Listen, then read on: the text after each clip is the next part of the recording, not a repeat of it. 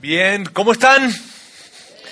Qué bueno saludarles. Para mí un privilegio estar acá. Somos parte de la misma familia, somos Vidaín. Está bien, somos una sola familia en diferentes ciudades.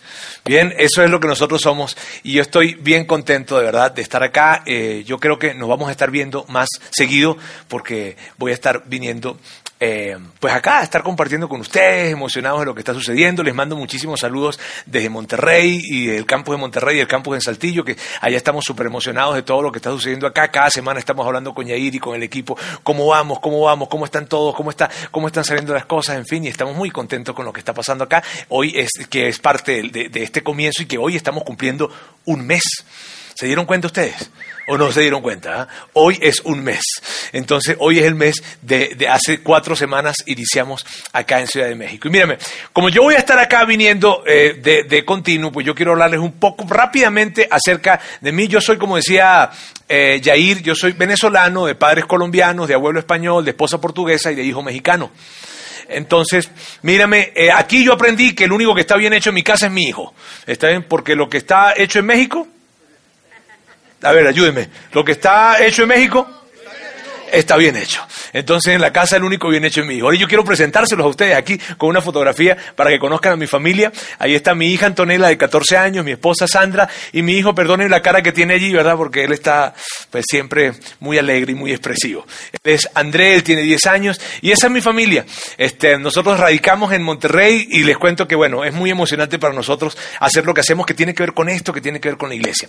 Pero bueno, Vamos a entrarle a lo que tiene que ver con el tema del día de hoy. Y hoy ya es la tercera parte de esta serie de la mejor de las preguntas. Una serie que, mírame, una serie que, que, que, parte del hecho de que nosotros queremos vivir vidas plenas. Todos queremos vivir vidas plenas, ¿cierto? Tú quieres vivir una vida, una vida excelente en, en, en, en tus relaciones, en tus finanzas, en tu salud, en tu desarrollo profesional. Todos queremos vivir ese tipo de vida, una vida plena en cualquier área y en cualquiera de nuestras áreas. Ahora, también entendemos, tú y yo entendemos, que lo que hoy estamos viviendo, sea una vida plena o no, es el resultado de decisiones que nosotros hemos tomado anteriormente, ¿cierto? Lo que hoy estamos viviendo, el matrimonio que tenemos, las finanzas que tenemos, la salud que tenemos, eh, lo que hoy somos, tiene mucho que ver con las decisiones que hemos venido tomando. Por lo tanto, si pensamos hacia adelante y si miramos hacia adelante queriendo tener una vida plena, pues nada, no tenemos que esperar a ver qué nos depara el destino, no, sino más bien es las decisiones que estamos tomando el día de hoy son las que nos colocarán en un mejor lugar el día de mañana. Entonces el tema tiene que ver, este tema tiene que ver con el hecho de poder tomar definitivamente buenas decisiones y hemos hablado de una herramienta que viene para ayudarnos, que se convierte como una especie de brújula y esa herramienta es la pregunta que hemos venido haciéndonos desde la primera semana de esta serie que es ¿qué es sabio hacer? Es una pregunta que hemos dicho que viene para ayudarnos en casi cualquier decisión que tengamos que tomar. Cualquier decisión que tengamos que tomar, podemos acudir a esa pregunta. Tenga que ver con, con, la preparatoria, con la universidad, con relaciones, con finanzas, con quién voy a salir, con a dónde voy a ir, con esta decisión de negocios que tengo que hacer, con esta decisión familiar que tengo que tomar. La pregunta es válida. ¿Qué es sabio hacer? Y es sumamente interesante porque nos brinda una perspectiva diferente. Normalmente andamos tomando decisiones. ¿No les ha pasado a ustedes que normalmente tomamos decisiones en función a lo que es bueno y a lo que es malo? Decimos, ¿esto estará bien o estará mal? Bien, y para los que son un poco más de, eh, de, iglesia o religión, tal vez dicen, ¿esto será pecado o no será pecado? ¿Estará bien o estará mal? Y muchas veces las decisiones que tú y yo tomamos, las tomamos en función a eso, a lo que está bien o a lo que está mal, pero estar tomando decisiones en función a lo que es bueno o malo nos deja en un lugar muy bajo. Si tomamos decisiones en función a lo que es sabio, mírame, nos da grandeza, porque la sabiduría está siempre conectada con la grandeza en la vida. Entonces, tomar decisiones de esta manera, claro que es muy importante. Y decíamos en esta serie, decíamos lo siguiente, decíamos que, que esta, esta pregunta es muy personal. Y es personal porque lo que es sabio para ti no necesariamente es sabio para mí. Depende de tu, época de vida, depende de lo que tú hayas vivido en tu pasado, depende de lo que tú quieras más hacia adelante en tu, en tu vida, en tu futuro. Entonces, esa pregunta es una pregunta muy, muy personal para cada uno de nosotros, ¿cierto? Y eso es lo que nos, se, nos hace muy interesante porque muchas veces tratamos de decir, eso está bien eso está mal. ¿Y quién dice que está bien y está mal? ¿Y está mal para quién y está bien para quién? En cambio, esta pregunta es muy, muy personal y es muy esclarecedora. ¿Está, ¿Es sabio esto? ¿Y es Y es una pregunta que te haces tú y una pregunta que me tengo que hacer yo. Bien, son preguntas específicas. Jair nos hablaba la semana pasada, nos hablaba de tres perspectivas que vienen a, completar esta pregunta, el presente, el pasado y el futuro. Y cuando armábamos la pregunta con esas tres perspectivas, la leíamos así. La semana pasada eh, nos hablaba acerca de eso y decía, a la luz de mis experiencias del pasado, de mis circunstancias actuales y de mis sueños y anhelos para el futuro, ¿qué es sabio que yo haga? Y así la pregunta se hacía mucho más completa. Y mírame, si tú viniste hoy por primera vez o te perdiste alguno de los dos domingos anteriores, yo te voy a pedir por favor de que tú puedas conseguir los audios porque si no es como entrar a una película a la mitad. ¿Está bien? Y aquí en pantalla vamos a colocarte el lugar en donde tú puedes conseguirlos. Allí tú puedes tomarle una fotografía a esos símbolos que están allí y o si no puedes tomar eh, nota de Vidain CDMX y eso te va a ayudar a poder estar en contacto con los, con, los, con los mensajes anteriores y poder tener la mirada completa. ¿Está bien? Muy bien. Hoy yo voy a hablarles de, eh, mírame, yo, yo tengo mucho tiempo tomando esta decisión. Bueno, mucho tiempo, tengo más de 18 años probablemente tomando, tomando decisiones en función a esta pregunta. ¿Qué es sabio hacer? ¿Qué es sabio hacer? Ante decisiones que he tenido enfrente con respecto a, a, la economía, a relaciones, en fin, me he tenido a hacerme la pregunta, ¿qué es sabio hacer? Y estoy convencido del poder que tiene esta pregunta.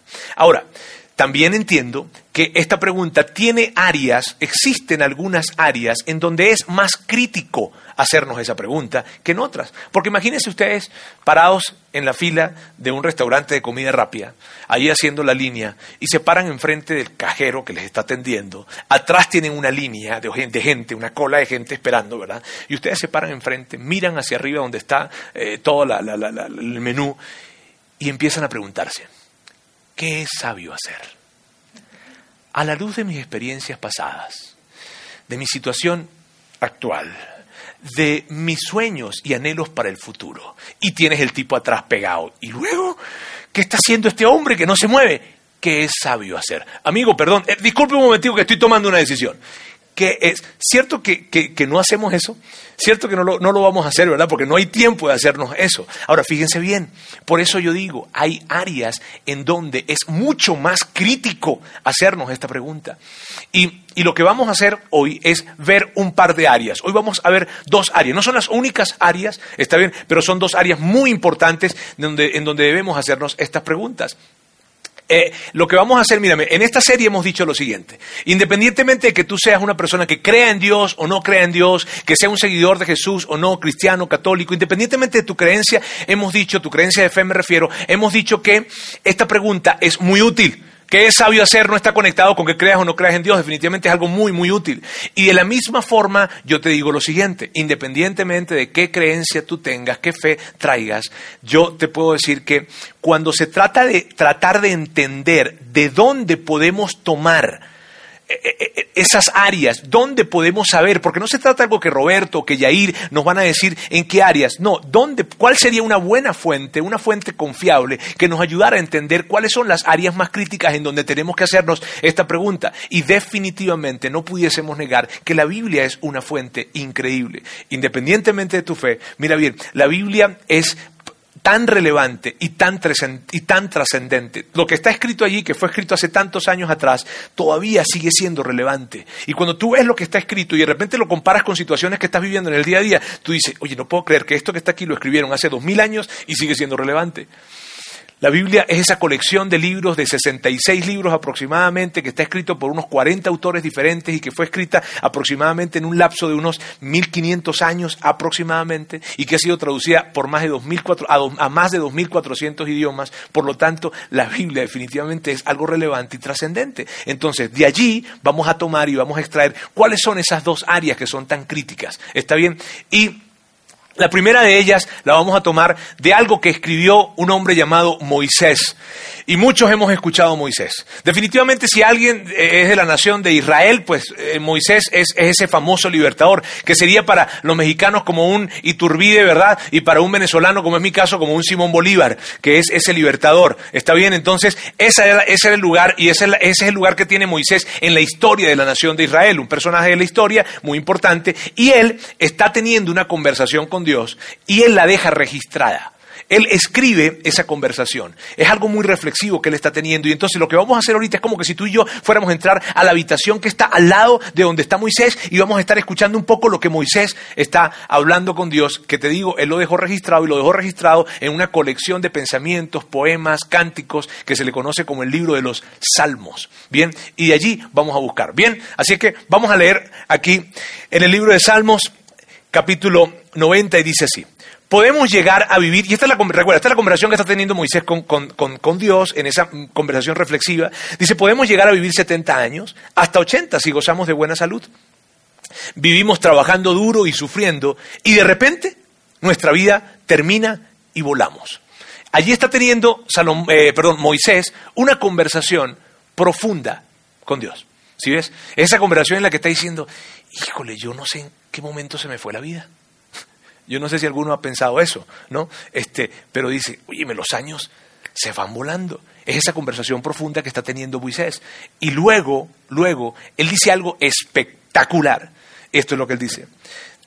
Haznos entender que la vida es corta para así vivirla con sabiduría. Mírame, a mí me encanta esa expresión, eso, eso que está diciendo Moisés allí. Porque mira, Moisés está diciendo esto. Moisés está diciendo que si tú y yo queremos vivir una vida sabia, que si alguien quiere vivir sabiamente, necesita entender lo valioso que es el tiempo. Y, no es una conclusión a la que tú y yo llegaríamos con, con rapidez. ¿Sabes? Si tú y yo pensamos en que vamos a vivir sabiamente, tú y yo no pensamos de una vez, bueno, tengo entonces que entender qué, qué, tan valioso es el tiempo. No. Por eso me parece genial el pensamiento de Moisés. En esto de decirle a Dios, oye, 70, 80 años, vivimos, sufrimos, en fin, lo que sea, los años se pasan volando. Oye, Dios, ¿sabes qué? Ayúdanos a entender que la vida es corta para vivirla sabiamente. Y yo no sé si tú habías pensado eso o habías conectado eso. Pero el hecho de que poder vivir sabias, vidas sabiamente, o vidas sí, vidas sabiamente, está conectado con el hecho de entender que el tiempo es muy valioso. No llegamos fácilmente a esa conclusión. Sin embargo, tiene todo el sentido del mundo. Dime tú si acaso el tiempo no es algo muy importante. Hace poco estaba viendo un documental de Bill Gates y decía uno de sus asistentes, el único, el único recurso que él no puede comprar es el tiempo. ¿Cierto? ¿Por qué? De lo único que no puede comprar. Ahora, ¿por qué? Porque el tiempo es vida. Por eso, porque el tiempo es vida. Y mira esto, no hay un área con respecto a la mejor de las preguntas en donde o que tenga mayor trascendencia que la del tiempo. No existe, porque tú te puedes quedar sin amigos y seguir viviendo, ¿cierto? Te puedes quedar sin dinero y seguir viviendo, pero no te puedes quedar sin tiempo y seguir viviendo, ¿cierto? ¿Que estamos de acuerdo con eso? Con que el tiempo es increíblemente importante. Y lo que hace Moisés, lo que hace Moisés a través de esa conversación con Dios es esto. Y es espectacular, a mí me encanta esto, porque es Moisés diciéndole a Dios, Dios, ayúdanos a crecer en la conciencia de lo que de lo importante que es el tiempo. Porque Moisés entendía que no era fácil, no es fácil entender lo valioso que es el tiempo. Muchas veces tú y yo andamos despilfarrando tiempo y, le damos el tiempo a tantas cosas. Y Moisés dice, mírame bien Dios, vivir sabiamente está conectado con esto, pero necesitamos que tú nos ayudes a poder elevar nuestro nivel de conciencia con respecto a esto. Ahora, miren bien, el punto es lo siguiente, que cuando se trata de elevar la conciencia de lo valioso que es el tiempo, hay una paradoja. Y la paradoja que hay es la siguiente, vamos a leerla aquí. Dice, entre menos tiempo tenemos, más conciencia tenemos del tiempo. ¿Cierto? Que cuando tú y yo teníamos 16 años, nosotros no estábamos pendientes del tiempo? O cuando tú hablas con un chavo de 16, años y le hablas de, que el tiempo, de que vas, vas a crecer y vas a envejecer en algún momento, él no te está entendiendo. Cierto que, cuando tú... Ok. Cierto que cuando tú y yo teníamos 16 años, veíamos a, a esos señores ancianos, ya mayores, y decíamos, híjole, ese señor habrá nacido así. Porque nunca nos imaginábamos que vendrá de otro planeta. Nunca nos imaginábamos que ese señor tenía la edad, tú, llegó a tener nuestra edad. Cuando teníamos 16 años, nosotros no teníamos ningún tipo de conciencia con respecto a esto. Hace poco estaba hablando con un amigo. Eh, y un amigo de, toda la vida, y de repente estábamos hablando y yo le estoy preguntando que si él ya se hizo el examen de la próstata, ¿verdad? Este, y en la conversación, de repente, pues estábamos hablando de esto, y él se me queda viendo y me dice, chamo, chamo, no puede ser que estemos hablando de esto. O sea, ¿qué estamos hablando? ¿En qué se nos fue la vida? ¿En qué momento cambiaron nuestras conversaciones? Pensando en dónde íbamos a ir, que si íbamos a ir a la playa, que si íbamos a salir a un sitio, a lo otro, y ahora estamos hablando de un examen de próstata, por el amor de Dios. ¿Cierto? ¿Por qué? Porque nuestras conversaciones cambian, ¿saben? No nos damos cuenta. Empezamos a crecer en, con respecto a, a la conciencia del tiempo cuando menos tiempo nos queda. Entonces, una pregunta muy buena para hacernos es justamente esta. ¿Cómo hacemos para crecer en la conciencia del valor del tiempo? ¿Cómo hacemos? Y les voy a dar un tip que tengo yo como vida, y es este. Sustituir la palabra tiempo por vida. Sustituir la palabra tiempo por vida. A ver, yo les digo tiempo y ustedes me dicen vida. ¿Tiempo? ¿Tiempo? Muy bien. Entonces miren bien, miren bien esto. Miren bien esto. Para mí ha representado esto. Cuando alguien me dice a mí, Roberto, ¿me puedes dar un poco de tu tiempo? En mi mente, yo estoy pensando, es, ¿me puedes dar un poco de tu vida? Y cierto que cuando te dicen un poco de tu tiempo, tú dices, sí, claro, pero cuando te dicen, ¿me das un poco de tu vida? Tú dices, a ver, a ver, ok, dame un chance, este, déjame pensarlo mejor, ¿cierto? Cierto que nuestra conciencia se eleva y que las dimensiones de la decisión son diferentes cuando decimos, ¿tengo que darte un poco de mi vida? Porque sería, al darte un poco de mi vida, se la estaría restando a otra cosa más. Me la estaría restando a mí también.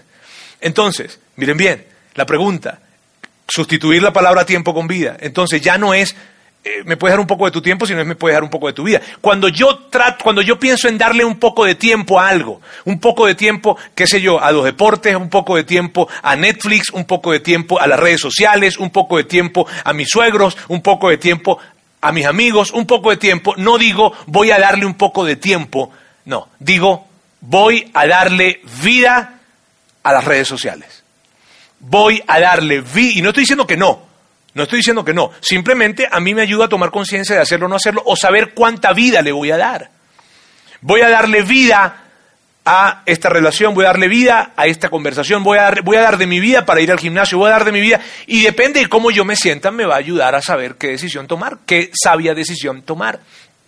Otra, otra, otra, otra forma en la, en la, que, en la que lo vemos es esta. ¿Cuántos de ustedes en algún momento han, han dicho esto? Oye, estoy perdiendo el tiempo. ¿Lo han dicho? En algún momento se han encontrado con que, oye, estoy perdiendo el tiempo. ¿Cierto? Ok, para mí ahora representa esto. Estoy perdiendo la vida. Y dime si no sientes como un vacío aquí por dentro cuando dices, estoy perdiendo la vida. Órale. Entonces, sustituir esa palabra a mí me ha ayudado mucho y se lo dejo como, como un regalo a ustedes también, de que puedan entonces ver cómo sustituyo la palabra tiempo por la palabra vida. Otra cosa que hay que tomar en cuenta cuando se trata acerca del tiempo es el principio del valor acumulativo. Y esto se los voy a decir, y eso es lo que, esto es lo que dice el principio del valor acumulativo. Dice, pequeñas inversiones constantes de tiempo se acumulan en cosas buenas, descuidos constantes van acumulando cosas malas. ¿Cómo se ven esas pequeñas inversiones constantes de tiempo? ¿A qué nos referimos con pequeñas inversiones constantes de tiempo? A cosas como las siguientes.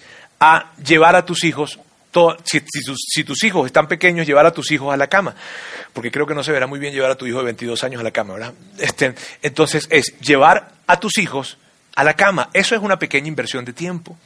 Eh, em, tomar tiempo para tener comidas juntos en la semana. Los, los expertos en tema de orientación familiar dicen esto. Las familias que están mejor unidas, más cohesivas, son esas que pueden al menos comer cinco veces a la semana juntos. Entonces, comer, comer juntos es esa pequeña inversión constante. Tener una cita con tu esposa, con tu esposo semanalmente, semanalmente, ese espacio en donde tú lo vas a dar para cultivar la relación, ir al cine, tomarte un café, ir a cenar juntos, qué sé yo. Ese espacio semanal, esos son pequeñas inversiones constantes de tiempo. Otra pequeña inversión constante de tiempo probablemente puede ser ir al gimnasio o ejercitarte tres veces a la, a la semana. Tres veces a la semana, 30 minutos probablemente, pequeñas inversiones constantes de tiempo. Mírame, algo pasa, algo bueno pasa en tu relación con tus hijos cuando tú estás de repente en la, comida, en la mesa, eh, comiendo juntos, riéndose, eh, contándose algo que pasó, eh, en fin, algo sucede, algo está sucediendo en el corazón de tu familia. Algo sucede en el corazón de tu esposa y en el corazón de tu relación y de tu esposo cuando semanalmente apartas tiempo para cultivar la relación en donde le dices que no a cualquier otra cosa y le dices que sí para estar con él, para estar con ella en ese tiempo. ¿Qué puede ser, te digo? Un café, ir al cine, no sé, pero es un tiempo que tienen solo para cultivar la relación. Algo, algo bueno sucede. Mira, algo bueno sucede cuando tú llevas a tus hijos, algo, algo a la cama, algo, algo está pasando, no lo ves, pero algo está pasando, algo bueno sucede en tu relación con Dios cuando puedes tomar 5, 10, 15 minutos diarios para hablar con Él, algo bueno está sucediendo. Pero lo contrario también es cierto, algo se pierde cuando eso no lo estamos haciendo. Cuando tenemos descuidos constantes, mírame bien, cuando tenemos descuidos se van acumulando en cosas malas. Y entonces algo se pierde en la relación con tus hijos, con tu esposa, con Dios. Algo se pierde cuando yo no estoy dando de mi vida, o sea, de mi tiempo, ¿verdad?, a esas relaciones. Algo se está perdiendo. Y el asunto es este, amigos, que cuando tú y yo nos damos cuenta de que estamos, de que, de que hemos perdido el tiempo, hemos perdido tiempo con nuestras familias, con nuestros hijos, con nuestra, con nuestra esposa, con nuestro esposo, con nuestros padres, cuando nos damos cuenta, lo que tú y yo buscamos hacer es esto, recuperar el tiempo. Queremos recuperar el tiempo, ¿cierto? Pero el tema con recuperar el tiempo eh, tiene un asunto y es lo siguiente, y vamos a leerlo juntos aquí en pantalla. Dice, en las cosas importantes de la vida, el tiempo no se recupera. Entonces, y esto, y esto es una verdad fuerte, que puede sonar incómodo para ti. En las cosas importantes de la vida el tiempo no se recupera. Entonces, cuando, cuando eh, se trata, de, o sea, queremos buscar compensar y agarrar con nuestra familia y con nuestros hijos y llevarnos unas vacaciones espectaculares y unas largas vacaciones para tratar de compensar a un padre ausente, no se compensa. Eh, tratamos entonces de, tener un fin de semana súper romántico y una excelente cena, un excelente lugar para tratar de compensar un año de descuidos.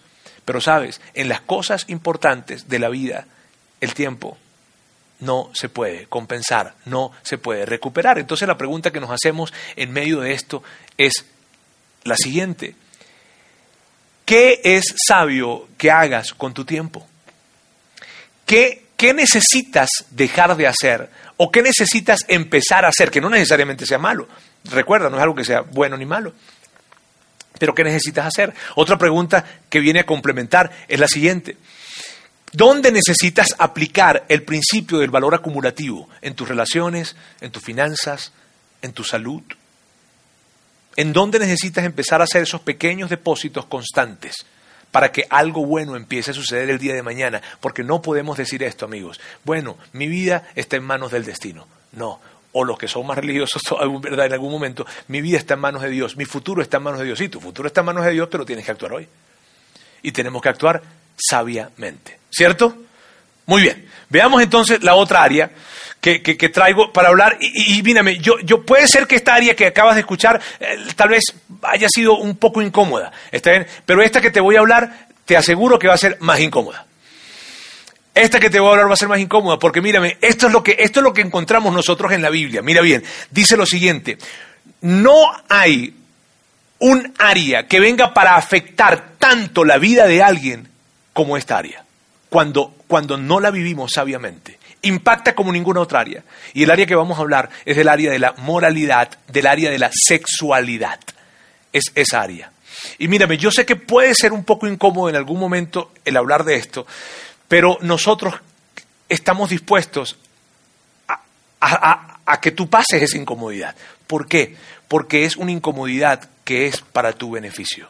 Por eso, eh, ¿cuántos les encanta ir al odontólogo? A nadie le gusta ir al odontólogo, ¿verdad? Es incómodo ir al odontólogo. Sin embargo, tú y yo vamos al odontólogo, al odontólogo porque esa incomodidad nos ayuda es para nuestro bien. Y lo mismo sucede hablar acerca de este tema. Está bien, la sexualidad es algo necesario hablar. Ahora, ¿qué es lo que vamos a hacer? Vamos a buscar, vamos a buscar un, algo que escribió el, el famoso apóstol Pablo. Pablo, quien era un hombre espectacular y quien él viajó por todo el mar Mediterráneo, plantando iglesias por muchos lugares, escribiéndole luego cartas para saber cómo estaban y para darle ánimo a ellos. En fin, él escribe una carta a un grupo de seguidores de Jesús que estaban recién empezando a seguir a Jesús en una ciudad llamada Corinto, que estaba en Grecia y que se ubica en Grecia. Actualmente, ese, geográficamente hablando, seguiría estando allí. Ahora, mira bien, en esto él no le escribe a un grupo de personas religiosas, le escribe a un grupo de personas que, son, que están empezando a seguir a Jesús, pero que están llevando su vida un poco desordenada. Y esto es lo que Pablo les escribe. Pablo dice, Huyan del pecado sexual. Ningún otro pecado afecta tanto el cuerpo como este, porque la inmoralidad sexual es un pecado contra el propio cuerpo. Y me, me impacta mucho las palabras que dice Pablo. Dice, ningún otro pecado. O sea, tú tienes la libertad de llamar pecado a lo que tú quieras llamar pecado, pero ninguna cosa que tú llames pecado va a impactar tanto la vida de alguien como el pecado que tiene que ver con la inmoralidad sexual. ¿Por qué? Porque no viene para afectar solamente el cuerpo como tal, sino que afecta, no me refiero, no, no, tan solo la parte física, sino que afecta emociones, afecta mente, afecta alma, afecta corazón, afecta la manera en cómo nosotros interactuamos con otras personas. Lo que tiene que ver con fallas, con pecados, con, con eh, comportamientos incorrectos en términos de la moralidad, viene para afectar nuestra vida completa. Y, mírame, yo estoy seguro que tú no necesitabas saber que Pablo había escrito algo acerca de esto. Y no, no necesitabas saberlo porque muy probablemente tú entiendes eso por tu propia experiencia. Tú entiendes eso porque tú sabes lo que ha significado esas equivocaciones con respecto al manejo de tu sexualidad. O sabes de personas que están alrededor de ti y que cometieron ese tipo de equivocaciones, de errores, de pecados, de fallas, de comportamientos incorrectos y su vida fue afectada, no solo la suya, sino la vida de personas que estaban alrededor de ellos. Porque lo que normalmente pasa con la inmoralidad es lo siguiente, que herimos a las personas que más amamos. Eh, eh, mírame, hay un hombre que se llama Andy Stanley. Andy es uno de los líderes religiosos más influyentes actuales en los Estados Unidos y un gran, gran pensador. Y mira lo que él dice que me impacta mucho. Él dice, no hay nada que haya robado más sueños, destruido más esperanzas, destrozado más familias y causado más desórdenes psicológicos que los comportamientos sexuales incorrectos. ¿Qué te parece esa declaración? Dice, no hay nada que haya afectado más familias, que haya herido tantas personas, que haya creado más desórdenes psicológicos que el comportamiento sexual incorrecto. Y tal vez tú digas, híjole Roberto, pero no estará exagerando Andy. No. Mírame, los que nos dedicamos a este asunto de la iglesia y los que, eh, eh, los que se dedican a ayudar personas, psicólogos, orientadores, familiares, consejeros, en fin, todos ellos, ellos y nosotros, o sea, te podemos decir lo siguiente, es increíble las historias de dolor que escuchamos cuando alguien se ha comportado sexualmente de una manera incorrecta. Es increíble el dolor que trae. Es increíble. Es increíble los corazones que se hieren. Y no tan solo que se hieren hoy, sino que pasan años, años, años y años y las consecuencias de eso se siguen viviendo. Es increíble este asunto de la inmoralidad. Y cuando hablamos de comportamientos sexuales incorrectos, nos referimos a adulterio, a pornografía, a incesto, a violaciones, a lujuria, a, fornicación, a todo esto. Mírame, es las historias que uno tiene que escuchar, las historias que, que, uno, uno escucha más historias de las que quisiera realmente acerca de esto. Y cuando tú ves gente hablando del dolor de lo que significó la traición de alguien o el dolor que representó haberse vinculado sexualmente con alguien y la, y la culpa que hay, el arrepentimiento que hay y la vergüenza que hay, tú dices, Dios, pero eh, eh, eh, da cierta impotencia de, de, uno querer buscar ayudar a las personas de alguna manera para que, para que pudiesen cuidar sus decisiones en esta área. Por eso, ¿qué es sabio hacer con respecto a esto? Y mira bien, una de las cosas que vemos normalmente cuando alguien está recorriendo el camino del adulterio o el camino de, la pornografía o este tipo de caminos que hablaba ahora es esto. Mira, los resultados de esos tipos de comportamientos son muy previsibles. Cuando alguien se está enredando, está casado y se está enredando con otra persona fuera de su matrimonio, ¿verdad? Me refiero no con su esposa, no con su esposo, ahí hay un, un resultado previsible. ¿Cuál es el resultado previsible? Dolor. Ahí va a haber sufrimiento para la familia. Corazones heridos, porque sí. Está bien, ahí es previsible. Ahora, de la misma forma que los resultados son previsibles, también el inicio es previsible. Y, cómo comienza muchas veces esto? La gente dice esto, mi situación es única. No, Roberto, ¿sabes qué? Lo que pasa es que, mira, mi situación es única, es que, es que tú, tú, no entiendes. O, sabes que, no, no, no, mírame, es que eh, conmigo es diferente porque yo sé hasta dónde llegar. O, algo como, como, no, no, no, mírame, es que, es que eso, eso no le hace daño a nadie, eso tiene que ver solamente conmigo. Así siempre, siempre, siempre, siempre comienza. De hecho, con respecto a eso, les digo lo siguiente, y quiero que lo veamos acá en pantalla. Toda mala decisión moral o toda mala decisión sexual viene después de una serie de decisiones poco sabias. Me refiero, no tomas una decisión moral o sexual, ¡pum! ¡Ah! ¡Ahí la tomé! No, sino que antes de esa decisión sexual mala o moral equivocada, incorrecta, hay un conjunto de malas, perdón, de de decisiones poco sabias o no sabias. Fíjate que no dice un conjunto de decisiones ilegales, inmorales, pecaminosas, no, sino más bien decisiones poco sabias. A ver, Roberto, ayúdame a entender un poco más eso, te lo voy a ayudar a entender. ¿Está bien? Vamos a verlo con este ejemplo. Mira bien.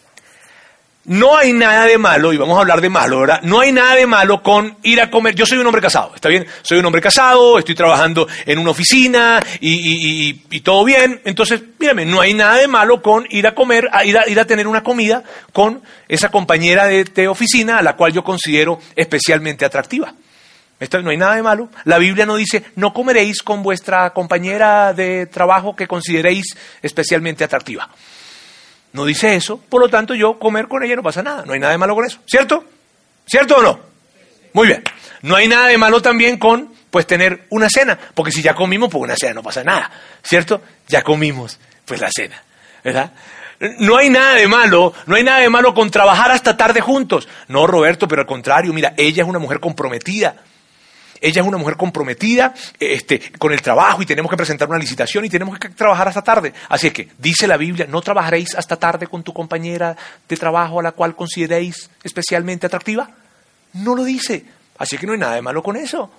Como tampoco hay nada de malo con, con, con, ser confidente. No, pues ella está pasando problemas y tú sabes, yo he aprendido que en el trabajo es bueno este, acercarse y crear bueno. Eh, eh ¿hay algo de malo?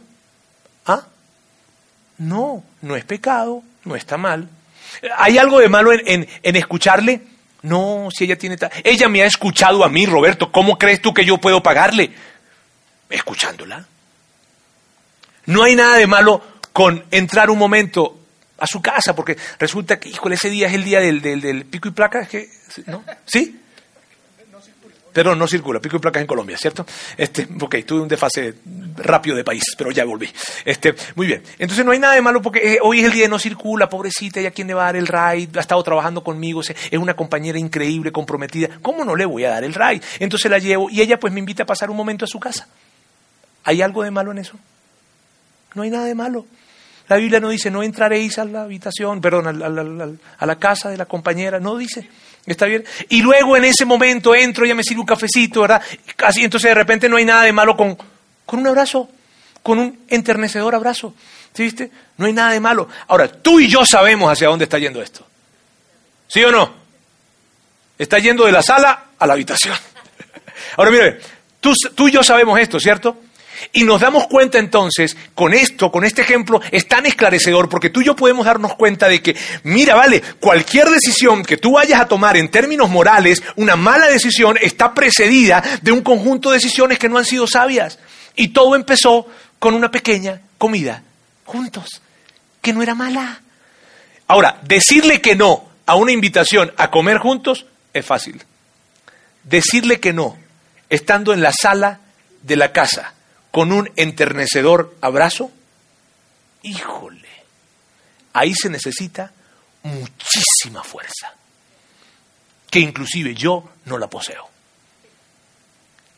Miren bien, entonces el tema es ser sabio. ¿Y cuál es la recomendación de Pablo con... Ok, Roberto, entendí, entendí, ya, ya, ya, ya, ya basta ejemplo. Este, lo entendí. ¿Cuál es la recomendación de Pablo con respecto a esto? La siguiente. Huyan. ¿Recuerdan la primera parte? Del texto, huyan del pecado sexual. Dice, mira, Pablo no dice resistan, peleen, batallen, esfuércense. No, no, no, no, no. Huyan. Sean unos perfectos cobardes. Huyan. Porque esas no son peleas que se pelean, no son batallas que se ganan. Huye de la inmoralidad sexual. Y miren bien, ustedes están conscientes de eso. De hecho, ustedes quieren eso. A ver, hombres casados, levanten la mano los hombres casados que están acá, por favor, para ver las manitos arrebatadas. Sin vergüenza, sin vergüenza. Está. Ok, muy bien. Hombres casados que están acá, ¿acaso ustedes no quieren que eso es lo que haga su esposa? ¿Que huya de la inmoralidad sexual? Esa, el único aquí realmente ah, valiente. Ah, sí, claro que tú quieres que tu esposa huya de la inmoralidad sexual. Mujeres casadas que están acá, mujeres casadas, levanten la manita de la mujer casada. Muy bien, ustedes quieren que su esposo huya de la inmoralidad sexual, ¿cierto? padres, mírame bien, padres que están acá, ustedes quieren que sus hijos huyan de la inmoralidad sexual, ¿cierto? Hermanos mayores que tienen 18, 20 años, ustedes quieren que su hermanita de 12 y 13 años huya de la inmoralidad sexual, ¿cierto? El asunto, amigos, es que esta no es una pregunta para ellos o para otros, esta es una pregunta para nosotros. Así es que hombres casados, a ver, le hablo aquí a los hombres casados. Hombres casados, huyamos de la inmoralidad sexual. Y eso significa cuidado con el atractivo físico, porque a ti y a mí lo que nos mueve es el físico. Olvídate de que son los sentimientos. ¿Por qué no sales a tomarte un café con la que tú consideras que es fea? Miren bien. Entonces, hombres casados, no nos estamos cayendo mentiras aquí, ¿verdad? Ok, entonces, cuidado con el atractivo físico. Mujeres casadas que están acá, cuidado con el enganche emocional. Porque el enganche es emocional con respecto a las mujeres. Y entonces están en el gimnasio y probablemente el instructor del gimnasio o alguien, oye, ¿me sabes qué? Lo estás haciendo muy bien y le echan porras, las porras que nunca le echan en la casa, se las echan allá. Y entonces empieza a haber algo. O están en la oficina de repente y alguien viene para alabar lo, lo, lo, lo, atinada que es su perspectiva y su mirada. Y como no le dan ese tipo de reconocimientos en la casa, siente que se empieza a crear un enganche emocional. Mujeres, cuidado con la parte emocional. Solteros, solteros que están acá. Miren, solteros, les quiero decir algo. Yo nunca he conocido a nadie que porque no, porque, porque guardó la expresión de su sexualidad o la está guardando para su matrimonio, cuando llegó al matrimonio resulta que su experiencia sexual fue traumática. Nunca he conocido a alguien. Mírame, nunca he conocido a un soltero que porque haya guardado su sexualidad para el matrimonio, se le atrofió algún miembro de su cuerpo porque no lo usó. No, no, nunca. Yo nunca, yo no sé si tú, lo que sí, mira, lo que sí he escuchado es lo contrario. Lo que sí he escuchado y muchas veces es grandes arrepentimientos, grande dolor por personas, por haberse involucrado sexualmente con otros. Mira lo que decía Freud. Freud decía esto. Freud decía que con respecto al sexo fuera del matrimonio, él decía esto. Él decía, si yo pudiese quitar el sentimiento de culpa de la experiencia sexual fuera del matrimonio, el sexo sería perfecto. ¿Por qué? Porque la culpa es algo que llega, la vergüenza llega. Entonces, miren bien, ¿Cómo se ve? Y así se los veo de una manera general. ¿Cómo se ve huir? ¿Cómo se ve huir? Ok, Roberto, entendí, pero ¿cómo se ve huir? Con una palabra. Límites. Límites. Y los límites, mírame, los límites en el campo sexual funcionan diferente que en cualquier otro límite. Porque si tú estás comprometido con, con un tema de, bueno, yo voy a comer 1500, 2000 calorías diarias, ¿está bien? Los límites ahí, mi límite van a ser 2000 calorías. Por ahí te comiste 2500 un día. No pasó nada. Eh, los límites con respecto a manejar tu vehículo, ¿verdad? Eh, tú dices, yo me voy a, yo me, yo sé que hay 120 kilómetros por hora, no puedo pasar de eso en esta carretera, en esta autopista, entonces voy a mantenerme aquí. Pero por ahí pasaste y llegaste a 140, en fin, no te vio un oficial de tránsito o un policía federal, nada, no pasó nada. ¿Está bien? Por ahí le dijiste a tu papá, papá, yo voy a llegar a las doce y media de la noche y llegaste a la una. Pues, un regaño, más allá de eso, no pasó. Pero en el campo sexual, cada vez que yo paso un límite, hay duras consecuencias. Por lo tanto, ¿cómo se ve la sabiduría o qué dicta la sabiduría en este tiempo? Esto es lo que en, esta área. Esto es lo que dicta. La sabiduría dicta que establezcamos unas fronteras artificiales suficientemente lejos del borde, por si acaso nos pasamos, las consecuencias sean leves o ninguna. O sea, amigos, si el borde es este, si aquí, si de para allá está el tema de la inmoralidad, ok, la frontera que yo voy a colocar va a ser acá. Porque si me paso, estoy muy lejos, ¿cierto? Y ese margen es tan importante. Ahora, ¿cómo se ve eso? ¿Cómo se ve en, en, términos prácticos eso? Te lo explico rápidamente con algunos ejemplos que puedo decirte. En mi caso, cuando, era, cuando, cuando Sandra y yo éramos novios, mi esposa y yo, nosotros decidimos que nuestra sexualidad la íbamos a vivir en el matrimonio. Y duramos un año, siete meses como novios y hasta que nosotros no nos casamos fue que nosotros no, no, no, no, no entramos en este tema de la intimidad sexual y expresamos toda nuestra sexualidad plena y totalmente perdón, este, plena y totalmente en el contexto matrimonial. Pero fue un compromiso y, y, eso qué nos llevaba, eso nos llevaba inclusive a ir a sitios donde no debíamos ir y no íbamos. Yo vivía solo en ese tiempo y cuando yo, vivía solo, entonces lo, uno de los límites que nos colocamos fue tú no puedes ir a mi casa, porque si tú vas a mi casa, no respondo. Claro, la casa sola, ella sola, yo solo, tú, ¿qué? ¿me entiendes? Entonces, ¿para qué voy a jugar a colocar un límite acá? Mejor lo coloco acá que estoy bien lejos. ¿Sí ves? Otra de las cosas es esta. Nosotros nos comprometimos cuando nos casamos en esto. Yo no voy a montar en mi carro ni me voy a montar en el carro de una mujer yo solo en el carro con ella. No lo voy a hacer. Y es algo que hemos hecho. ¿Ha sucedido que te hayas montado, Roberto, en el carro solo con otra mujer? Sí.